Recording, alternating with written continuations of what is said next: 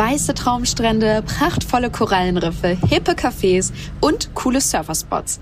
In dieser Folge von In 5 Minuten um die Welt, dem täglichen Reisepodcast von Travelbook, geht es um die Stadt Perth in Australien.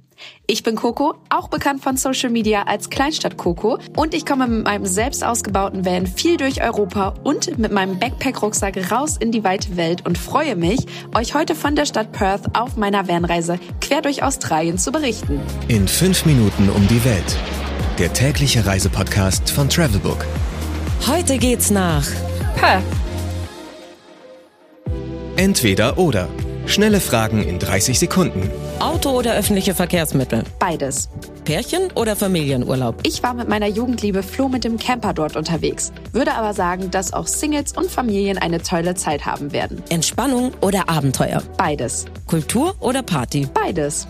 Teuer oder günstig? Die Kosten richten sich natürlich immer nach Interesse und der Art und Weise, eine Stadt oder ein ganzes Land kennenzulernen. Ich würde aber sagen, Perth ist eher teurer. Highlights, Lowlights, Must-Sees. Die Travelbook-Tipps. Was ist ein Highlight? Die Uferpromenade Elizabeth Quay am Swan River hat eine tolle Aussicht auf die Hochhäuser der Stadt. Wir haben zum Beispiel Räder gemietet und sind um den Swan River gefahren. Das war wirklich eine richtig, richtig tolle Tour. Bei Wärme und dieser warme Fahrtwind flog dann durch unsere Haare. Entlang der Promenade säumen sich aber auch viele Cafés und Restaurants, die echt zahlreiche Möglichkeiten bieten, um einfach mal innezuhalten und diesen Moment einfach zu genießen. Der imposante Kings Park sollte bei der Statue auch nicht vergessen werden. Der gilt dort nämlich im Volksmund als grüne Lunge der Stadt. Denn er ist sogar größer als der weltbekannte Central Park in New York. Außerdem begeistert der Park durch seine Lage auf einer Anhöhe, wodurch ihr richtig tolle Aussichten auf die Stadt und den Swan River genießen könnt. Mein persönlicher Geheimtipp. Ihr solltet auf jeden Fall Richtung Sonnenuntergang in den Park kommen. Wenn die Sonne nämlich am Horizont verschwindet und die Lichter im Viertel dort erleuchten, wird's besonders magisch. Ein weiteres Paradies ist die vor Perth gelegene Insel Rottnest Island. Während eurer Reise solltet ihr einen Tagesausflug mit Fährüberfahrt einplanen. Denn die unberührte Natur dort ist richtig, richtig toll. Es gibt endlose Traumstrände mit glasklarem Wasser und einzigartige Tierarten.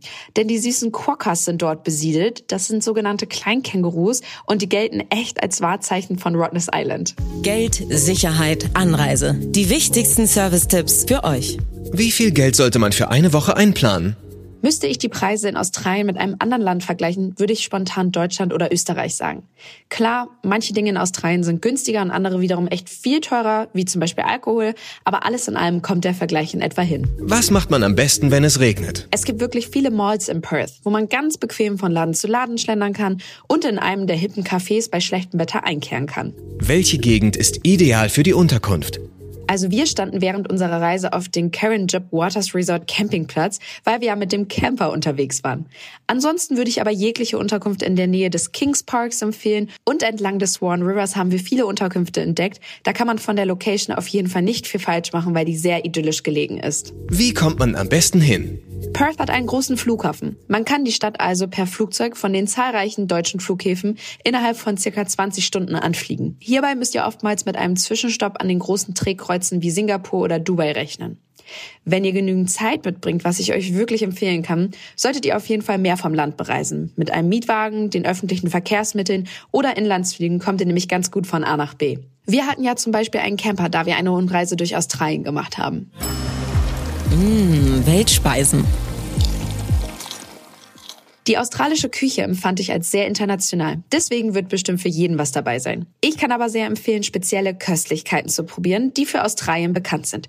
Zum Beispiel Krokodilsfleisch. Es ist fettarm und proteinreich und schmeckt ähnlich wie Hähnchen. Vegemite sollte auch probiert werden und vielleicht sogar als Mitbringsel für die Reise eingekauft werden. Es ist zwar nicht für jeden Geschmack etwas, es handelt sich dabei nämlich um einen dunkelbraunen Aufstrich aus Hefeextrakt und hat echt einen kräftigen und sehr salzigen Geschmack, der aber in Australien besonders auf Sandwiches und Toasts zubereitet wird. Do's and Don'ts. Auf jeden Fall zu wenig Zeit einplanen. Australien ist unfassbar vielfältig. Ich würde mindestens drei bis vier Wochen einplanen, denn es wäre sehr schade, die weite Strecke zu reisen und dann nicht alles mitnehmen zu können, was abseits von Perth noch geht. Wir waren damals vier Wochen in der Ecke Perth bzw. Westaustralien, was wir dann mit dem Camper bereist haben und auch nochmal drei Wochen an der Ostküste und Südküste und haben da die Ecke bereist. Und wir haben also schon richtig viel gesehen, aber da geht auf jeden Fall noch viel mehr. Das war's auch schon wieder. Ich hoffe, ihr konntet mit meinen Tipps etwas anfangen und habt jetzt richtig Lust bekommen, Australien zu bereisen. Falls noch offene Fragen sind, schreibt mir gerne auf Instagram und zum Abschluss gibt es noch einen akustischen Mini-Urlaub. 15 Sekunden Auszeit